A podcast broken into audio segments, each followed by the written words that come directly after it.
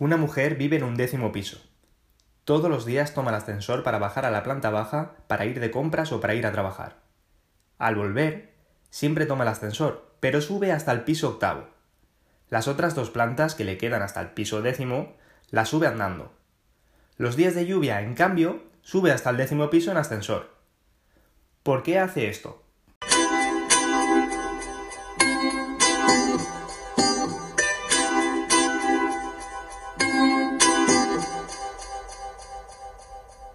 La curiosidad mató a... Los gatos. Hola gatunos. Ya estamos aquí, otro episodio más en La curiosidad mató a Don Gato, donde desvelamos las mejores curiosidades del mundo, para convertirnos así en culturillas, porque siempre es bueno saber cosas nuevas. ¿Dónde si no os iban a decir, por ejemplo, que el nombre completo del pato más célebre de la gran pantalla es Donald Fauntleroy Duck? Que fue galardonado con un Oscar por su interpretación en Der Forest Face, una película que denuncia la Alemania nazi, que tiene su propia estrella en el paso de la fama, en el paseo de la fama, y curiosidades tan insignificantes como que el pato Donald no utiliza pantalones con su camisa de marinero, pero sí que utiliza traje de baño cuando va a nadar.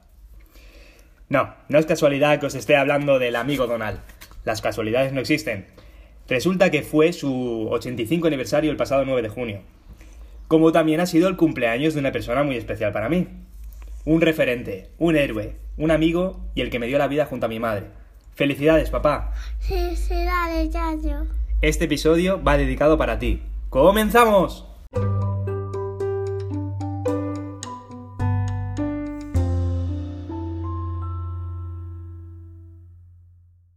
Comienza el top 5. En el número Cinto. Repelente antimosquitos o invisibilidad.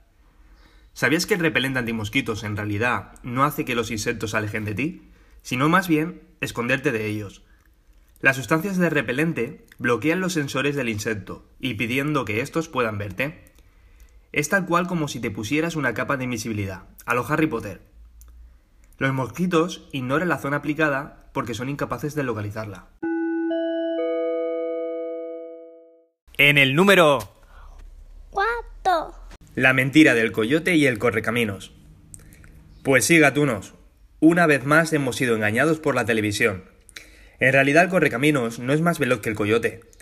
Esta ave puede alcanzar una velocidad máxima de 32 km por hora, mientras que la de un coyote puede superar con facilidad la de los 60. Si los dibujos se amoldaran a la realidad, el coyote ya le habría hincado el diente al correcaminos.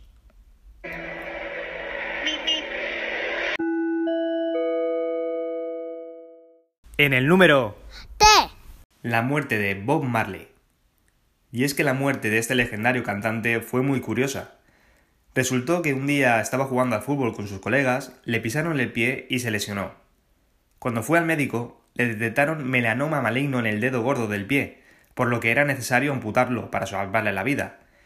Pero los rastafaris tienen totalmente prohibido cortarse cualquier parte del cuerpo por religión.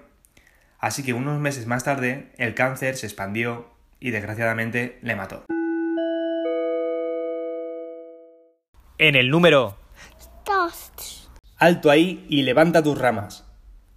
Esta increíble historia se remonta a 1898, cuando un árbol baniano plantado en una localidad de Pakistán fue arrestado bajo las órdenes de James Skid, un oficial del ejército británico bajo la influencia del alcohol.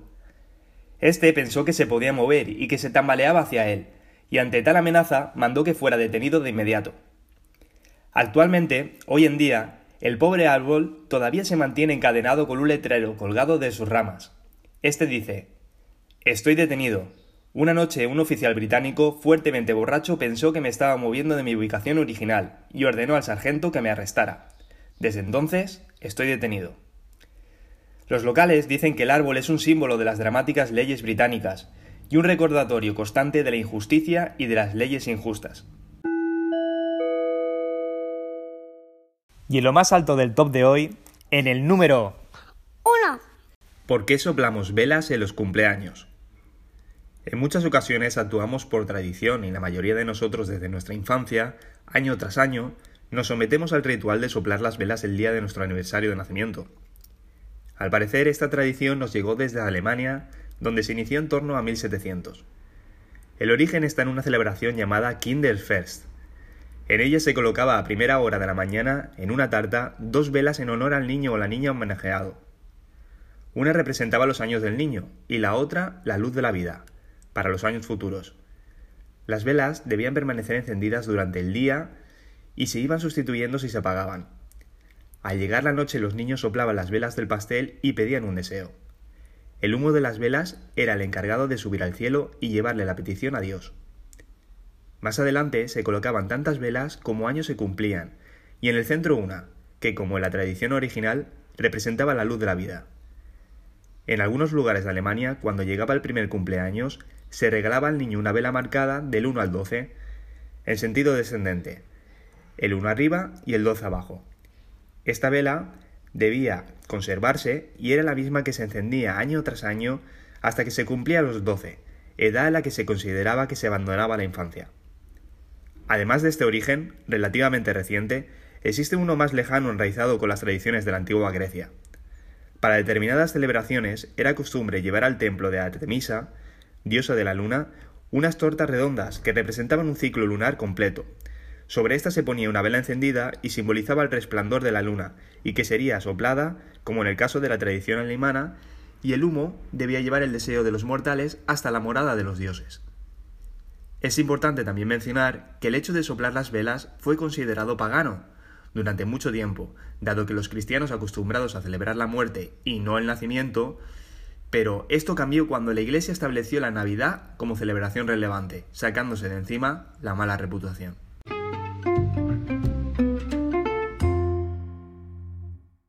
Ahora pasamos al momento de conectar con nuestra queridísima colaboradora. Adamante. Hola, Damaite. Hola gatunos, hoy os traigo cosas curiosas que quizás no sabíais sobre los sueños. Aunque no lo creáis, pasamos una tercera parte de nuestra vida durmiendo y alrededor de seis años soñando.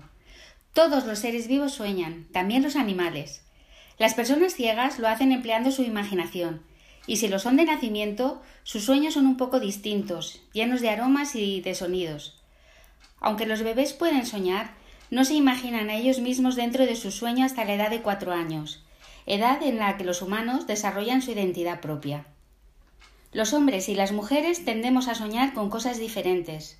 El hombre, por lo general, tiene sueños violentos, la mujer, en cambio, más emocionales, relacionados normalmente con los sentimientos. Encuesta hecha por científicos hace más de 60 años concluyó que la mayoría de la gente soñaba en blanco y negro, sin embargo, recientemente otros científicos realizaron nuevamente la encuesta, pero los datos resultaron bastante diferentes. En el 2016, el 88% de las personas soñaban en color, mientras que solo el 12% lo hacían blanco y negro. No se sabe el porqué de este cambio. Se supone que es debido a la invención de la televisión en color en los años 60. Una curiosidad más sobre el tema de hoy es que existe en nuestro cuerpo un mecanismo mental que te impide actuar tus sueños. De manera que, por ejemplo, puedes estar corriendo en tus sueños, pero tu cuerpo permanece inmóvil. También este mecanismo que hace que no te muevas puede permanecer activado cuando despertamos. A esto se le llama parálisis del sueño. Puede ser que hayáis experimentado esto alguna vez. Es como si algo o alguien nos sujetara y nos impidiera movernos aunque estemos ya despiertos.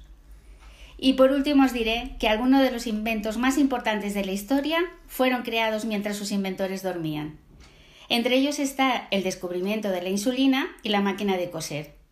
También muchas obras de arte se soñaron antes, así como algunas de las obras de Picasso o Van Gogh, y cantidad de creaciones literarias se basaron en un sueño. Así que, gatunos, os deseo que tengáis siempre felices y productivos sueños, y os dejo esta preciosa frase.